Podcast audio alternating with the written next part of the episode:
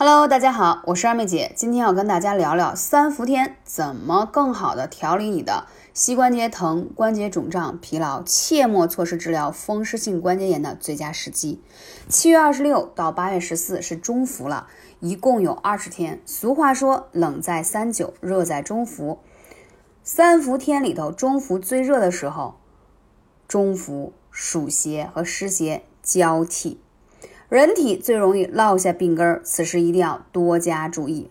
而《黄帝内经》当中说，春夏养阳，秋冬养阴，既利用了夏季气温高、机体阳气充沛、体表经络中气血运行旺盛时机，借此时的阳气加以疏通经络。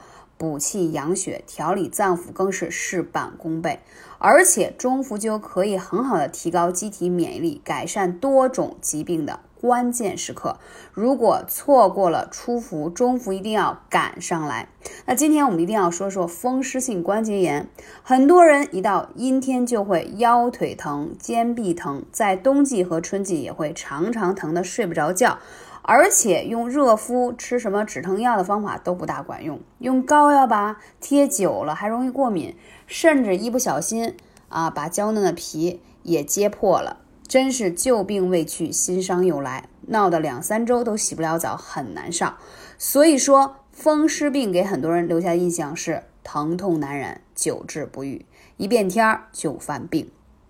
而现在的风湿已经没有了年龄的界限，很多年轻人也常常腰酸背痛，这儿也疼那儿也疼，去医院检查身体拍片子也没发现什么大毛病，就是常常犯疼，这就是因为外感风寒湿邪啊，素体阳虚而导致的。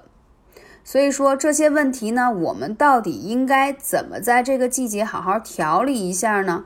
三伏对于风湿病患者来说，冬春季节啊，比如说这个倒春寒呀，冬天寒冷啊，病情时常反复；而夏秋季节呢，天气相对比较温热，病情会相对稳定一些，正是一年内治疗风湿病最佳的时机。对于患有类风湿性关节炎、骨关节炎，腔直性这个脊柱炎，然后还有慢性痛风啊、骨质疏松啊等等等等这些问题吧，我就不一一列举了。包括一些导致的关节肌肉疼痛、肿胀，都是最好的治疗时机了。为什么说叫冬病夏治？尤其是寒症，其实关节上的这些疼痛，基本都是寒症来的。那我们说一下啊，风湿性关节炎多为这个风寒湿邪乘虚而入。气血经络不通，所以导致了这样的情况。所以通过什么呀？通过艾灸能够行气活血、疏风散寒。一般灸疗是四到五次之后，你就会发现阳气充沛。啊，驱邪外出就是怎么说呢？你在灸第一次、两次可能不明显，你要连续施灸四五次以后，就会觉得比较有明显的改善。当然了，你想彻底改善，那必须要把满满的三伏天灸过去才可以。说几个穴位吧，大家一定要操作起来啊！肩髎穴一定要灸啊，因为它是手少阳三焦经，是行走水气。什么意思呢？其实你身上出现这种疼痛，是这种水气附着在关节上不带走而导致的。还有曲池穴是在你手臂上的啊，这个穴位呢，它是人体淋巴排毒的一个推动者啊，非常有效，对于治疗各种的疼痛啊，还有湿气啊是很好的。它可以清热泻火而调节气血。嗯，还有一个就是阳陵泉。